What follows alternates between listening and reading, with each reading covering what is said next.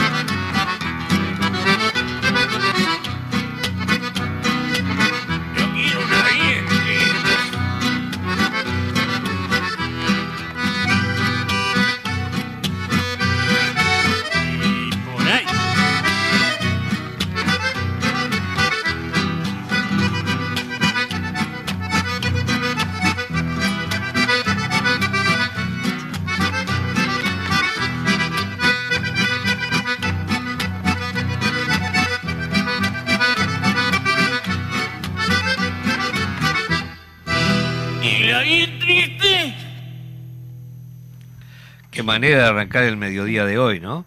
Eh, como decimos siempre, el ámbito coloquial nuestro y la música también. Aquí podemos arrancar de repente con Ralph Towner, con, no sé, con Falú, con Carlevaro y de repente pasar a disfrutar de esta formidable eh, síntesis de polcas que se bailan allá por el norte, eh, en versión de estos músicos excepcionales, los aparceros amigos entrañables, gente que, con la que yo aprendí mucho también, allá en mis pagos. Y para mí el, el conjunto más auténtico en esta área de la música popular uruguaya. Y bueno, Majo, buenos días. Buen día, ¿cómo anda Eduardo? ¿No te dio ganas de revolear la estaba escuchando esta sí.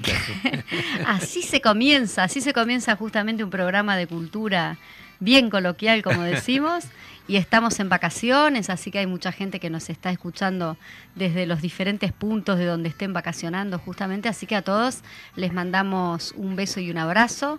La Andaco que está por ahí en Atlántida con, con su hermana que vino de España, Anita. Qué bien. Y, la Rosario, la Ana y la Rosario. La Ana y la Rosario. la Rosario. Como ya está Cuarebote dice, la fulana, la mengana. Escuche, Noé, te dicen así, Noé. Exactamente. Estamos comiendo unos bizcochitos de, su barrio, que solemos hacer ese pecado mortal. La, panadería Encina. La panadería Encina. Poco nombre, ¿eh? Uno de los eh, apoyos eh, políticos del gran general Artigas aunque han tratado de manifestar a través de la historia HD de que era quien se va mate Artigas. Sí, y en realidad, y en realidad fue un, un líder político y probablemente uno de los asesores más importantes de Artigas para sus proyectos ¿no? sociales. Y bueno, y, hoy contamos con una presencia, somos unos privilegiados. Hoy, hoy contamos. Una persona este, con una actividad vastísima y riquísima en la cultura de nuestro país. Un gran crítico, un gran director de teatro, bueno, un hombre que vamos a ir descubriéndolo de a poquito para ustedes.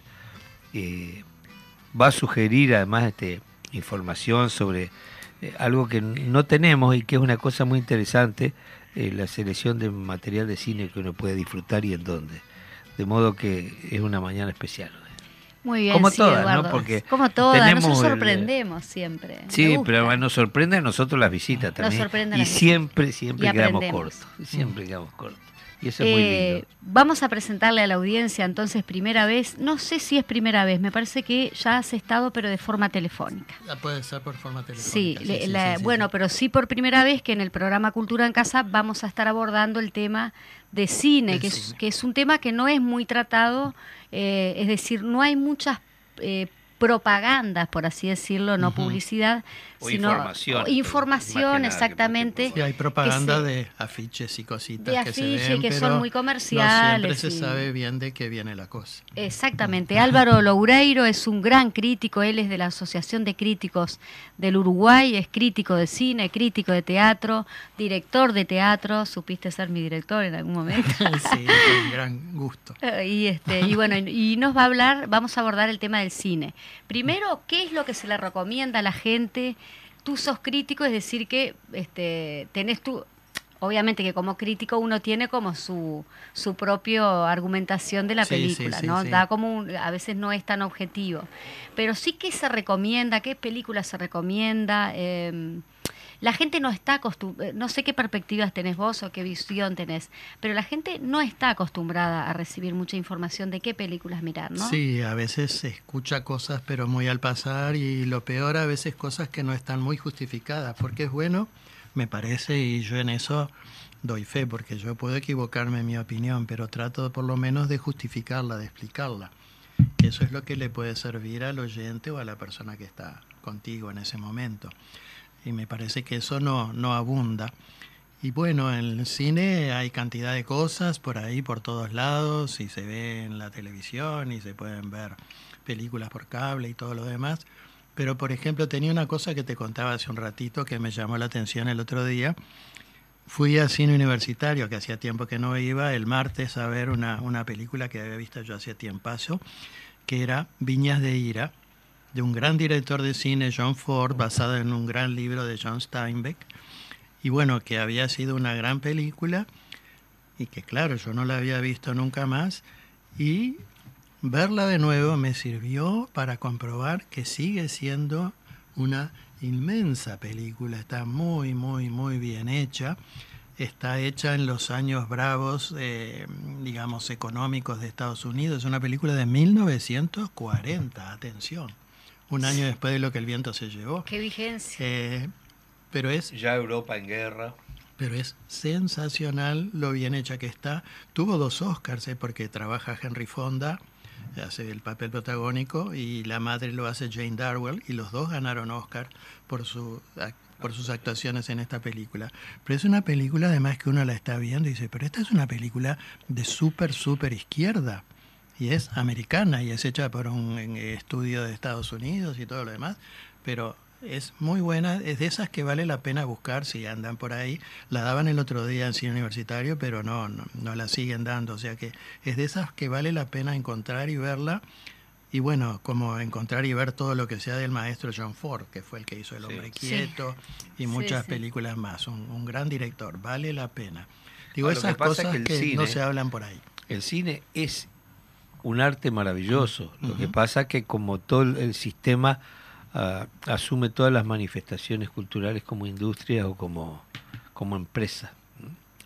Y ahí es donde radica la, la, la inserción este, para hacer ver a la gente eh, no el arte, sino un pasatiempo, y no es un pasatiempo. No. Eh, de hecho... Está eh, bueno pasar el tiempo si, uno lo pasa bien. Claro, por cierto, por cierto, sí. No es así un pasatiempo olvidable, no debe ser olvidable. Es un alimento para el alma, como todas las manifestaciones culturales. Como dicen muchos um, maestros, ¿no? el arte tiene que dejar algo en el otro eh, una, una respuesta. Claro.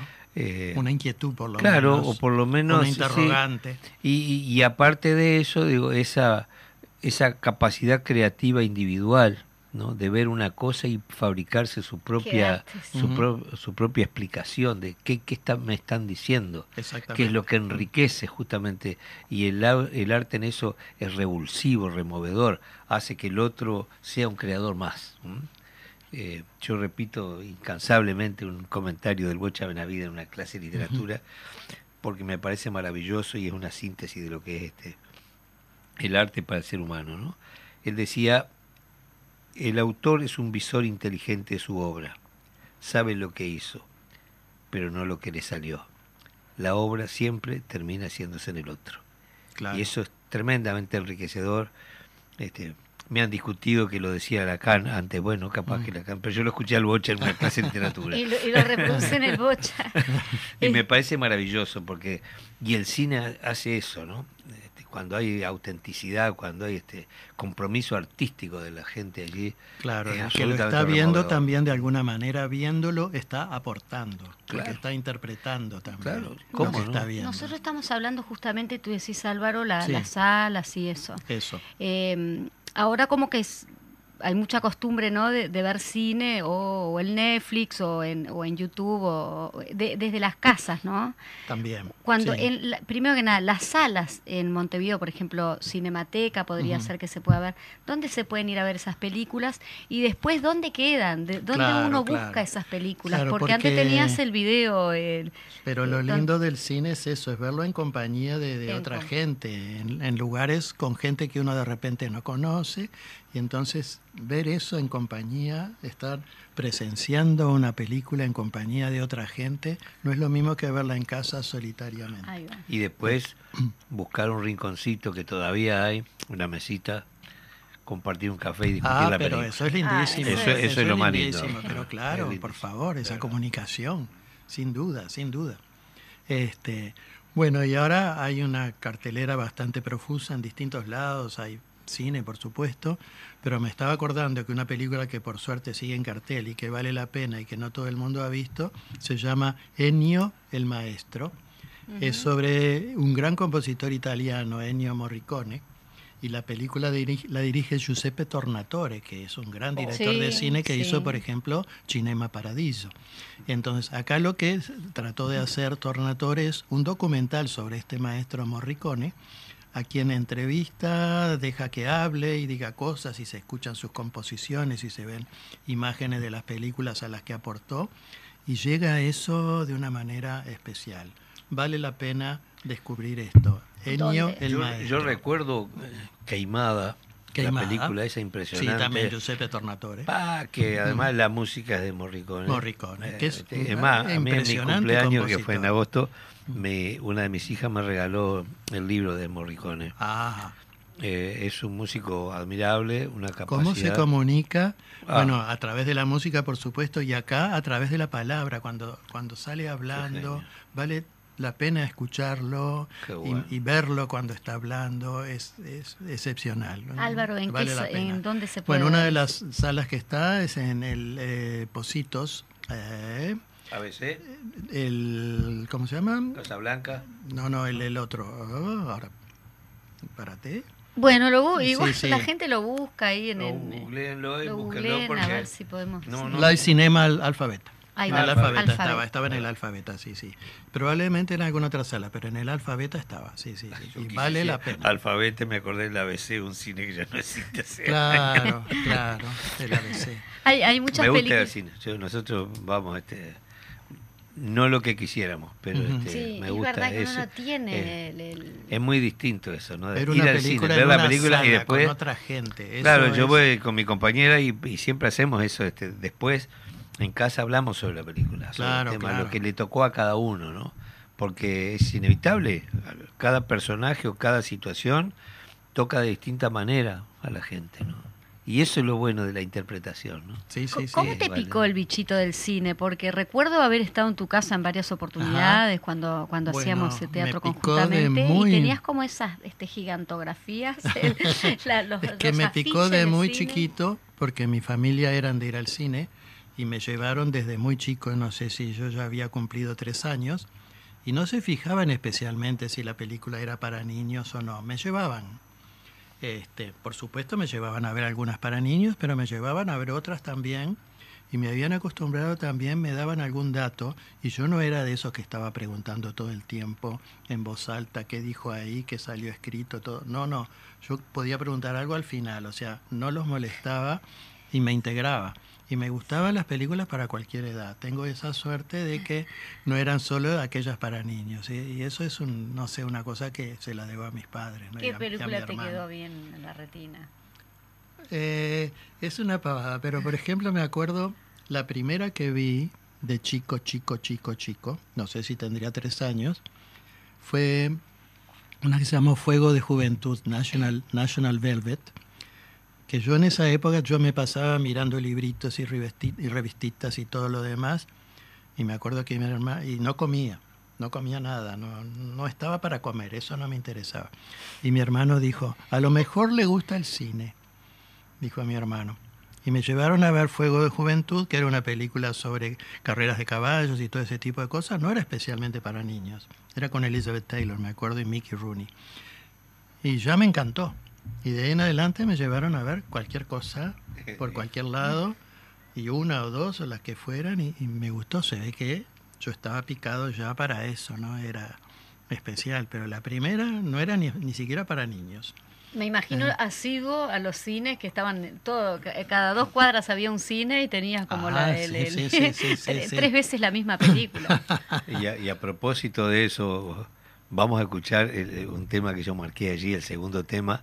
Eh, es de Víctor Heredia, este compositor argentino formidable, que se llama Los Artistas. Ah, bien, es para nosotros, es, ¿no? es para nosotros. qué lindo. Bueno, y para todas las para todos nosotros, que nos porque escuchan. todos somos artistas.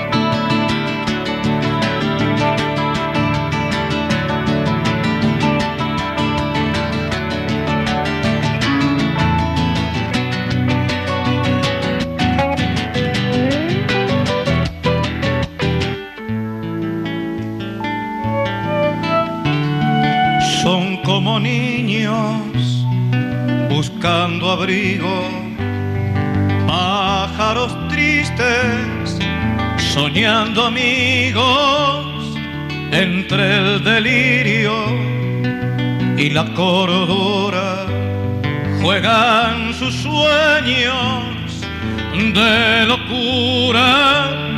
Son los artistas, equilibristas en el andamio de sus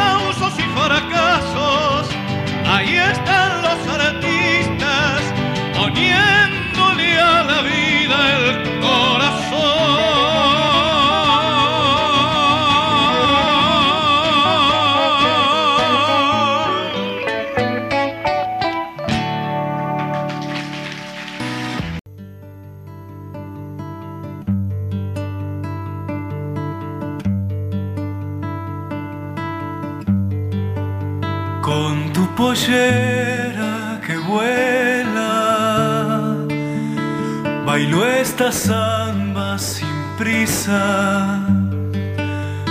Tus movimientos me llevan como un cometa en la brisa. Tus movimientos me llevan como un cometa en la brisa.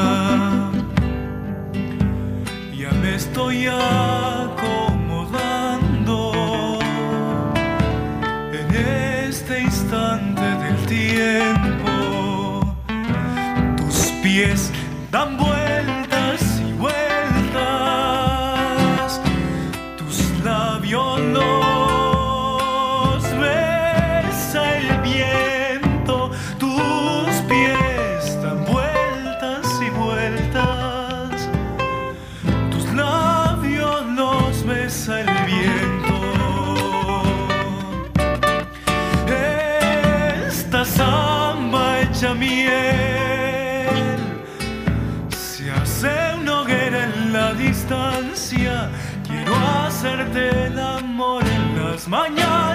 de Santiago, pintar con tu acuarela mis ocasos. Quiero hacerte el amor en las mañanas de Santiago, amanecerme samba entre tus brazos.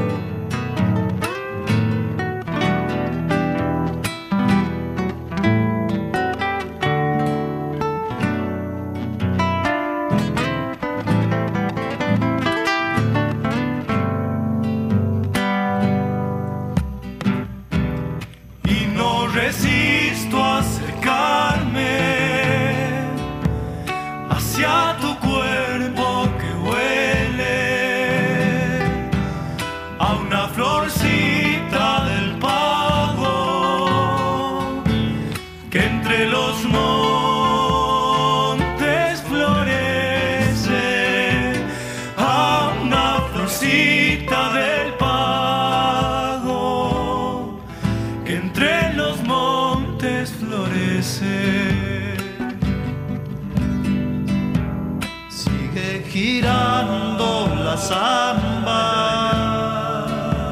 sigo asentado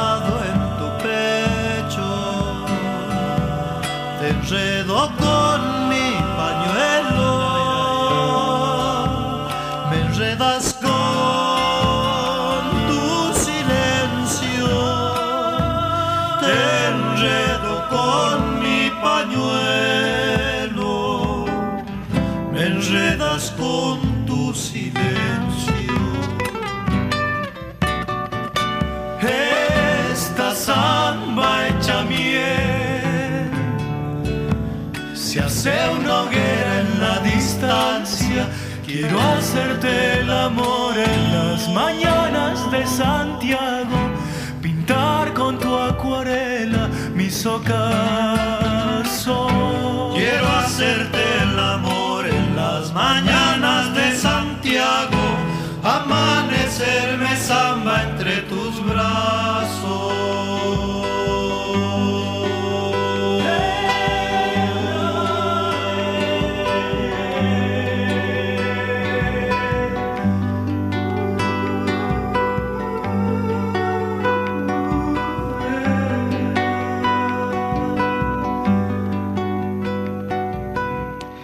el rally Barrio Nuevo, este santiagueño que vive hace algunos años en Córdoba, músico joven, excepcional, haciendo esta samba y acuarela.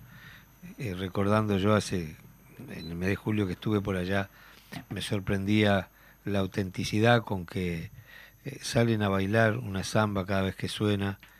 El varón saca su pañuelo y, y le insiste a la muchacha a salir a bailar y es maravillosa esa danza tan sensual, ¿no? Eso es cultural también, los códigos Por con que se comunican, ¿no? Vamos a ir a un tema, mm, antes de seguir, eh, tema muy delicado. Rocha, recibimos esta información. La Intendencia no incluyó a las murgas en el desfile de carnaval ni organizará tablados. Publicado el 25 de enero de 2023, escribe Sofía Pinto Román en actualidad. Un minuto de lectura. El colectivo de Murgas de Rocha decidió autogestionar escenarios en diferentes puntos del departamento, igual que en el 2022. La Intendencia de Rocha decidió por segundo año consecutivo no organizar tablados departamentales y además no incluyó a las murgas en la grilla del desfile de carnaval. Exactamente, en el 2022 el entonces director de Cultura de la Intendencia de Rocha, Carlos Machado, informó que el gobierno departamental iba a organizar desfiles, pero no a financiar tablados. El colectivo de Murgas de Rocha se pronunció públicamente contra esta decisión que implicaba que no iban a poder mostrar sus espectáculos y nunca recibió una invitación formal para desfilar. Así eh, que decidió autogestionar tablados en el departamento.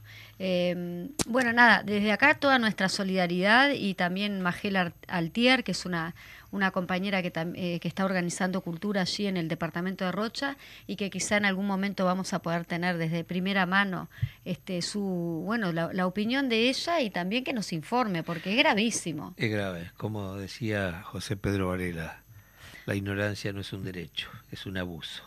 ¿No? Y Sí. sobre todo si hay una autoridad atrás y una institución respetable, como, como lo son nuestras instituciones en un periodo democrático, que vaya a la censura, es porque hay miedo, Ay, miedo a la verdad. a que la gente a que piense. la gente piense. El objetivo es ese. Una pena, la verdad, una pena porque una de las demostraciones populares, culturales más representativas son las, las formas, la murga. La murga toda la vida este, se basó en la crítica humorística de los hechos eh, que se dan en el año. Entonces es una forma de disfrutar humorísticamente de aquellas cosas que incluso muchas veces este, no han sido muy, este, muy humorísticas, ¿no?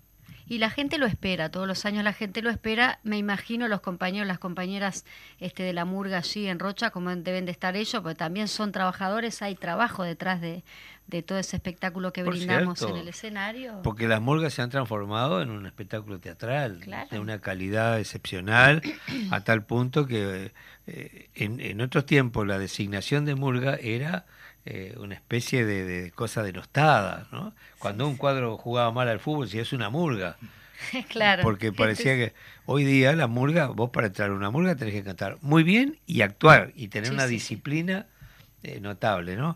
Eh, cada espectáculo de murga hoy día es una obra teatral eh, en todos los aspectos, ¿no? Y Con además todo lo que es un espectáculo 100% uruguayo. Es un Por género sí, uruguayo. La murga es uruguaya. sí. Es penoso, supongo que tienen miedo porque a veces la, eh, está tan blindado el mundo noticiario, eh, los grandes medios de difusión son absolutamente manejados.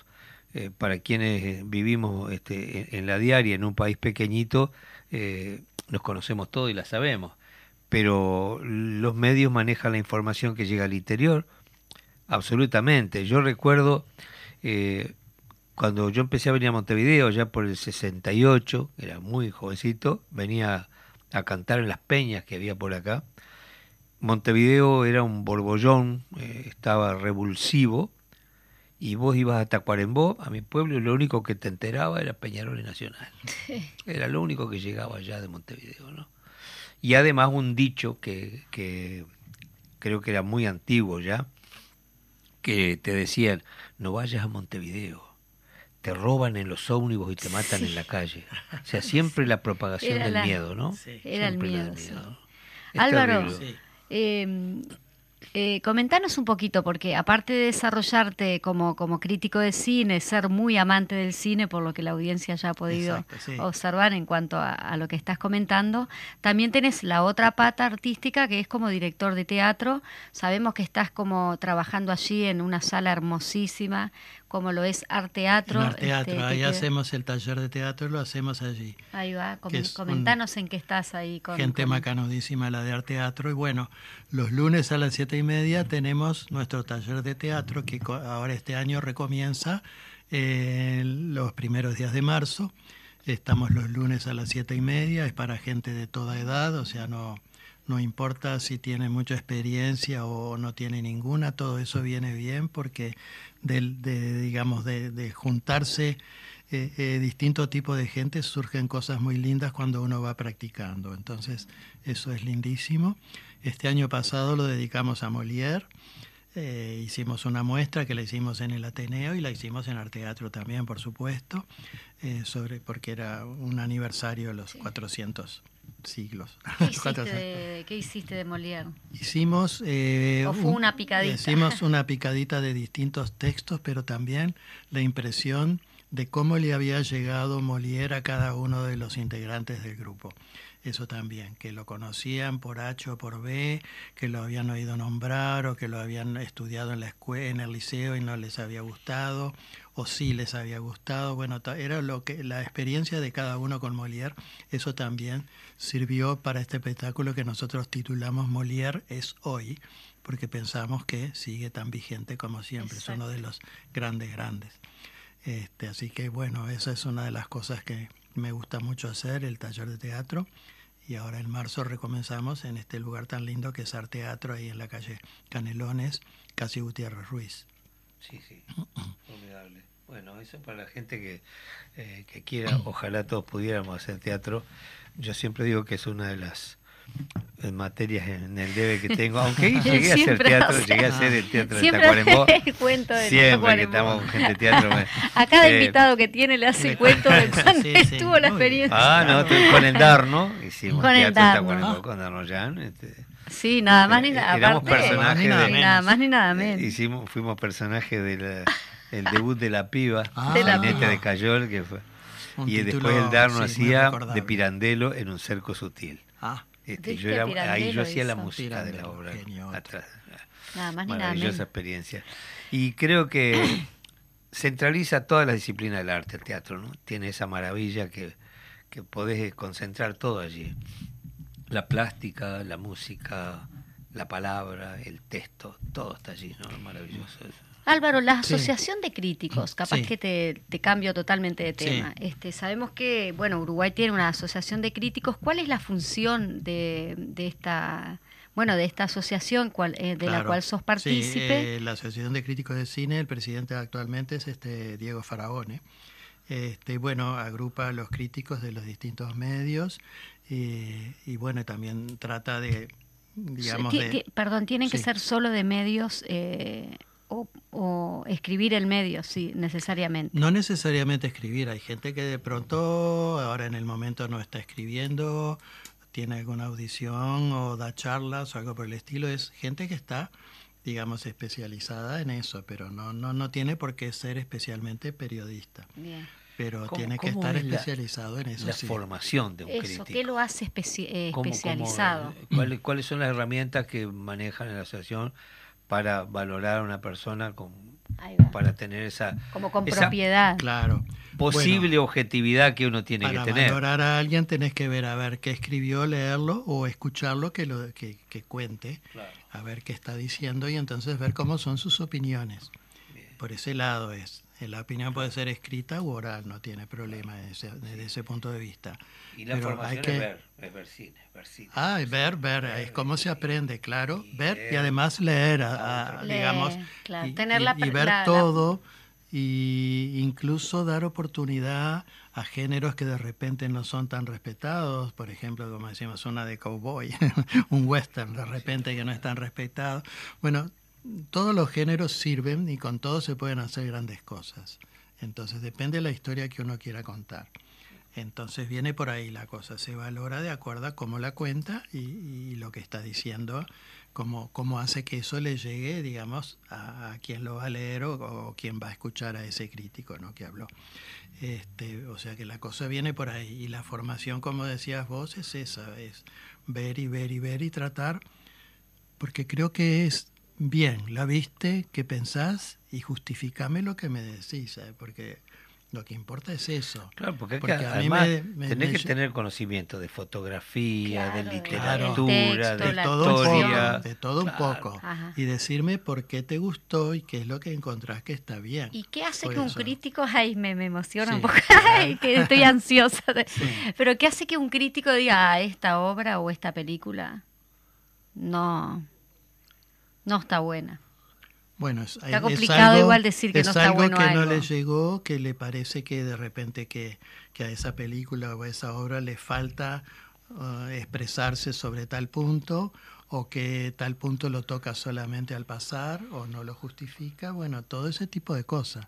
Porque la idea es, yo puedo tener eh, una historia pequeña o muy grande o muy importante y, y la tengo que contar, pero la tengo con- que contar de una manera que diga cosas, que acerque cosas al espectador. Entonces, la cosa es saber cómo la cuento para que se entienda y que despierte cosas en el espectador, en quien la está viendo, ¿no? Sí, de modo que tiene la misma exigencia que cualquiera de la disciplina del arte, ¿no? Claro. Eh, como decía Rubén Lena, decía, eh, si la anécdota es buena, la canción sale buena. Claro. Hay que elaborar las Ahora, palabras y crítico- buscar la sí. sencillez, Sí. que no es lo más fácil. Es lo más No. difícil buscar ser sencillo, ser claro en, en una manifestación profunda, ¿no? Sí, a veces también se, se dice de una manera complicada porque parece que el tema merece ese lenguaje Ah, de repente bien. en cierto momento, pero hay que dar igual ahí las pistas para que el que la está viendo Por también cierto. entienda, porque si no, no sirve para nada. Claro, y tiene que Eso. ver, eh, mira, es Había un eso. crítico de la República que era, te penetraba todo. Mm. Ah, Sí. de acuerdo, de acuerdo, pero ¿Te esas son cosas, es? en todos los ramos Era pasan él, cosas. él llegaba al teatro y todo el mundo decía, mira que vino. Son cosas, bueno, pero esos- en todos lados suceden esas cosas. Pero es fenómeno, porque es una disciplina también que como el teatro conjuga todas las, las otras, ¿no? Eh, no obstante, a mí me cuesta mucho cuando leo una obra y después la, la veo en el cine, pues clarísimo que allí está lo que estábamos hablando antes, ¿no? La creatividad de, de- de uno Claro, como a ver lector. cómo lo expresó. Porque mi película de repente no tiene nada que ver con la que filmó el director, porque lo que yo estoy viendo es la la versión del guionista y del director. Claro. No Claro. es la mía. Bueno, La- eso por también, eso este- cuando si la está bien, literatura. puede ser muy respetable Claro, también. sí, Es sí, la puede ser una de cada visión. uno, claro. Ahora cuando lo hacemos al revés, ya estás condicionado, porque vos ves los personajes que en, en el libro te lo inventás, Ujú. porque no hay sonido, Sí, no hay imagen, versión. no hay Claro. perfume, no hay, en, en el, en el cine te, Pero hay palabritas que usa quien escribe que, que van también Claro, dando te van pistas, guiando a- dando a- pistas al lector. a, ima- Y eso es a importante imaginarte también, el sí. personaje, ¿no? Porque que la está leyendo se Claro. está pasando de alguna manera la película. Claro, ah, se está hay- haciendo su propia película, Exacto, claro, porque además va a poner viendo. toda su impronta cultural, su histórica Claro, eh, lo en que está leyendo, ¿no? Sí, sí, sí. Por eso mi lectura no es igual a la de el que tengo al lado. No, Así tenga la no misma edad. No, no, y- claro. ni de mi hermano, ni de mi compañera, ni de mi amigo.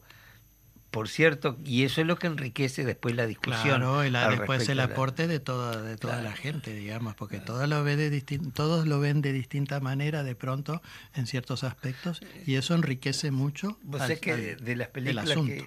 Que yo recuerdo haber leído, bueno, Humberto Eco, El nombre de la rosa, y después cuando vi la película, fue para mí de las más aproximadas a la imagen que yo había tenido de la... Ajá. de la- ah, bueno.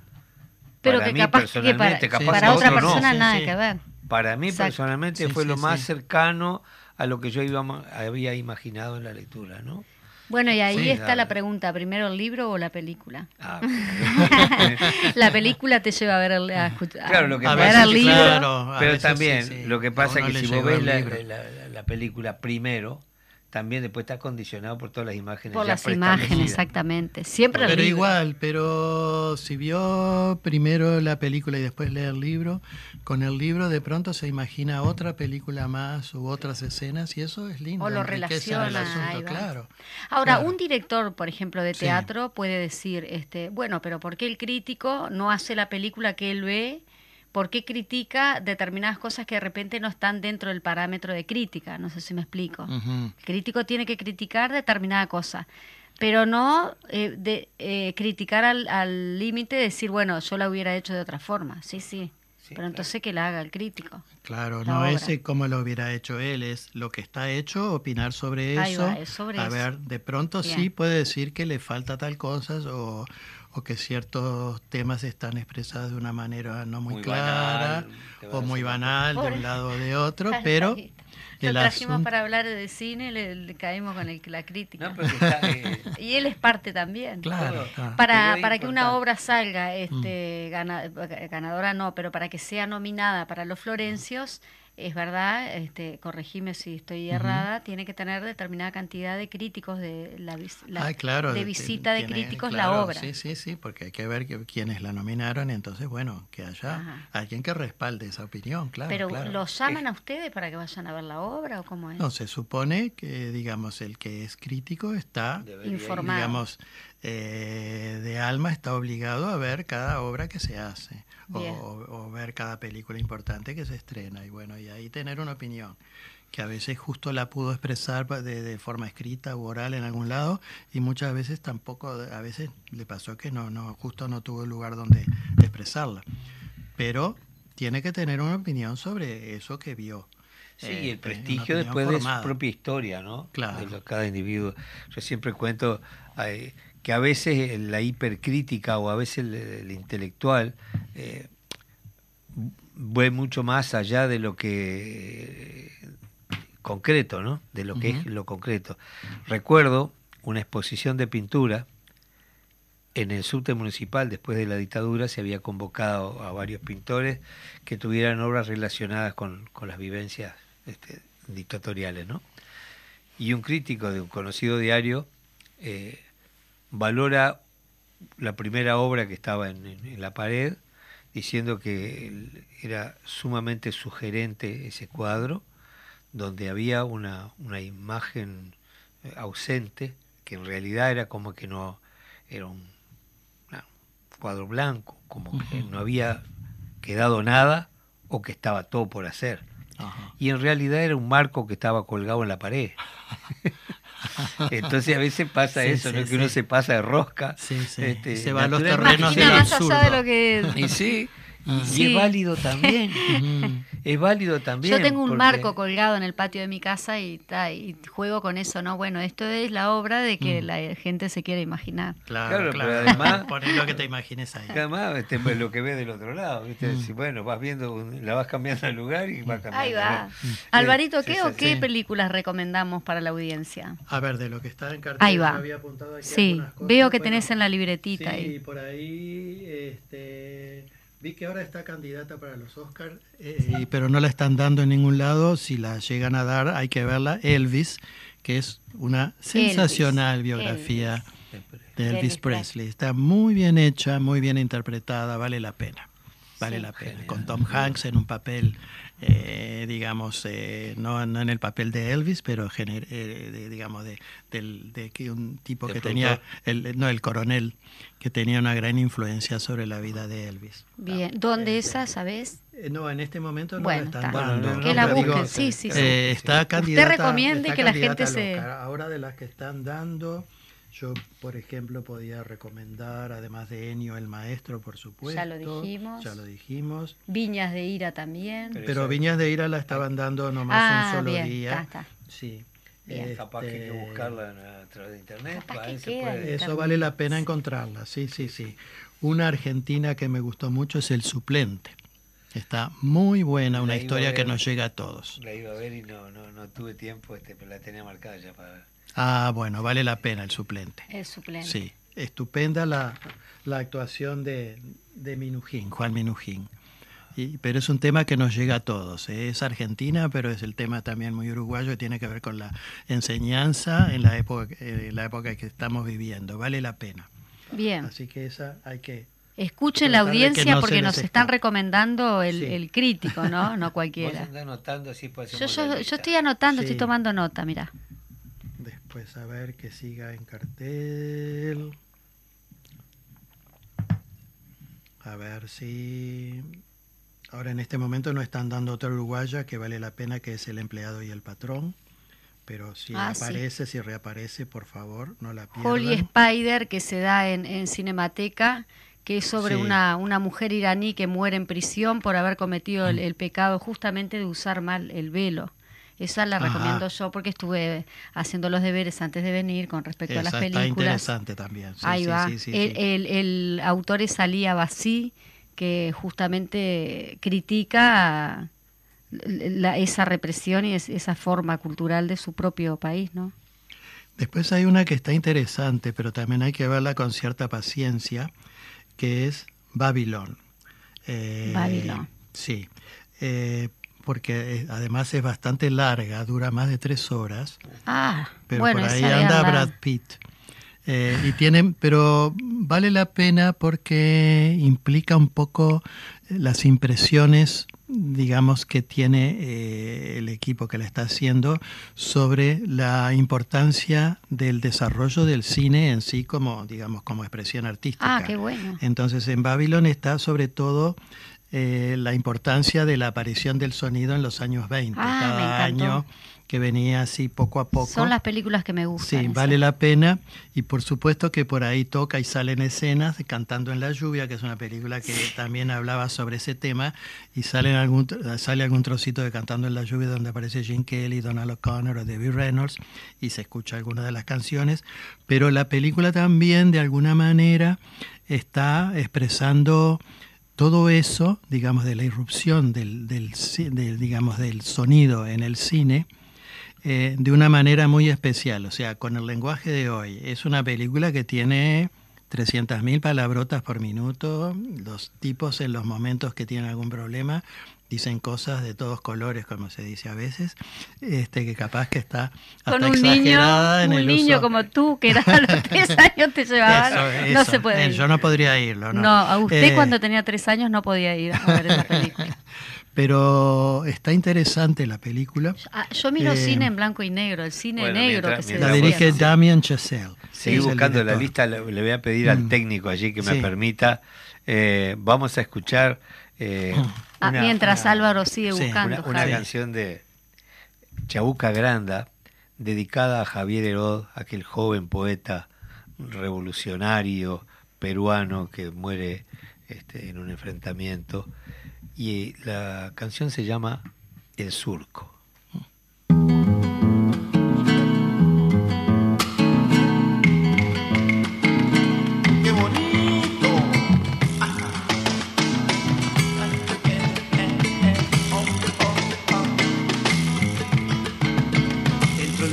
De un surco abierto vi germinar un lucero de infinita soledad y con una canasta le vi regar con agua de un arroyo de oscuridad. Amalaya la siembra se echó a perder y el agua del arroyo se echó a correr. Al lucero le gusta la claridad y al agua del arroyo la libertad. No dio fruto lucero, se fue a alumbrar.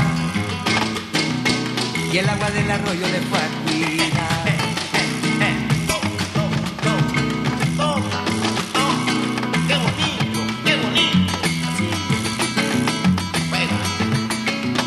En una hora triste quise cantar.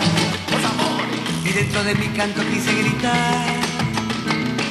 Y dentro de mi grito quise llorar, pero tan solo canto Amalaya la hora en que fui a cantar, Amalaya la hora en que fui a gritar. Si gritando se llora para callar y mi vaso sediento no llega al mar. Amalaya la hora en que fui a cantar, Amalaya la hora en que fui a gritar.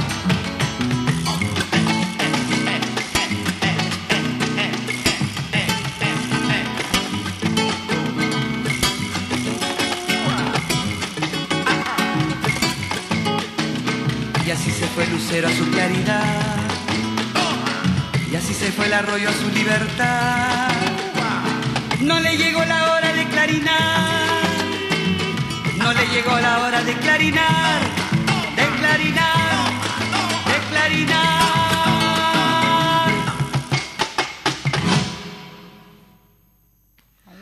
Bellísima Muy bien, canción. estamos ¿no? compartiendo. Y va- vamos a seguir este, Sí. pasando lista las, a la- a las tengo posibles una películas lista. Este, para disfrutarlas. Este, de- Eduardo, mira, una, calidad. dos, dos, tres, cuatro, cinco. Ah, la última que dijiste, Álvaro, decirle Sí. al aire, el, el dilema. Ah, esa. sí, el dilema de Mr. Hoffman. Ahí va. Esa está muy bien y, ¿Y tiene una gran, decir gran actuación de Daniel O'Teil.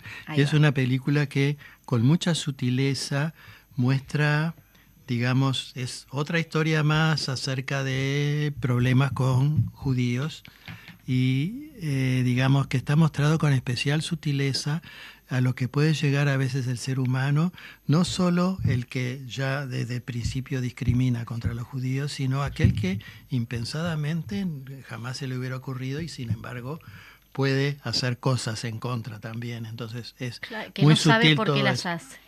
Que o, o sí sabe, pero uno nunca hubiera pensado que esa persona hubiera eh, se hubiera, digamos, eh, expresado así contra un judío y lo hubiera atacado de alguna forma.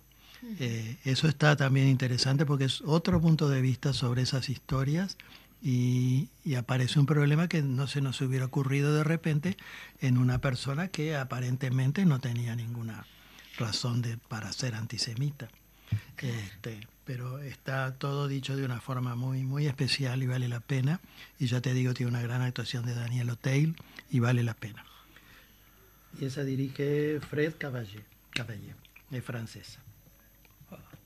Así que el dilema de Mr. Hoffman o de Monsieur Hoffman podría ser también. Bueno, a Una buena lista, unos buenos deberes No, tenemos para enriquecer el alma. Quien lo ve acá, en lo- eh, me encanta verlo con esa pasión, ¿no? Que busque. Mm, Aparte se Es que es tomó el- los apuntes. Me imagino te las viste todas.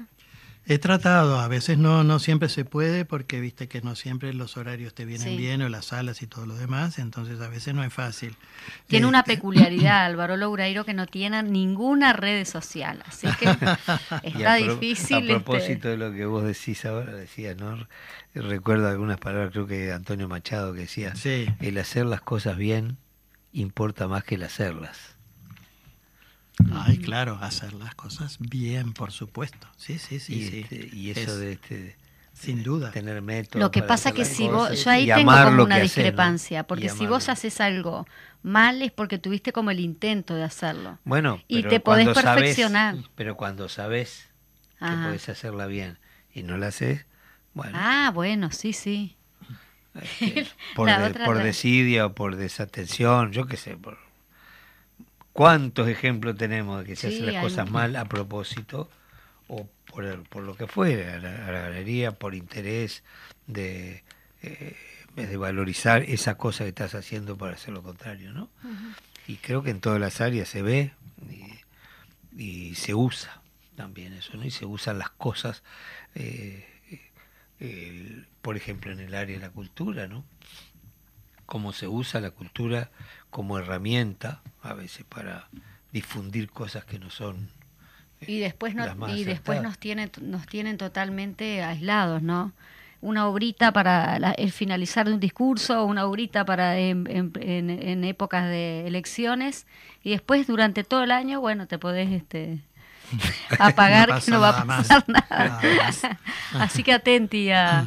Bueno, Eduardo, la verdad, Eduardo, perdón, Alvarito, un placer que hayas estado acá con nosotros. Mm. Un placer para mí compartir. Seguí estudiando porque vas a volver. Sí. Creo que a la gente, no sé, tengo como la percepción de que le gustó esto, de que hayamos Y que va, que va a pedir eh, Yo estoy este a la tipo de herramientas Y que va para a pedir el listado, así que pídanlo porque yo Sí, ya lo tengo. nosotros se, se nos va el tiempo volando, como decimos siempre, quedamos con las ganas. Entonces nos vamos a ir con música, nos vamos a ir con los olimareños haciendo Esta, esta experiencia. Ah, Muchas gracias. ¿Te Eh, querés despedir Eh, con algo o ya está? Ya nos vamos. De la mejor despedida es con los olimareños, Eh, porque bueno. yo de chico vivía en 33. o Mira. sea, y tengo muchos parientes por allá. Así que Adoro de a 33. todas partes vienen los orientales y de Avilariño y los olimareños. Idea Bueno. grande. Nos vemos Así la nos semana vamos. que viene. Abrazo Gracias. grande a todos. Chao, chao. De todas partes vienen sangre y coraje para salvar su suelo. Los orientales vienen de las colinas con lanza y sable, entre la hierba brotan. Los orientales salen de los poblados del monte, salen. En cada esquina esperan los orientales.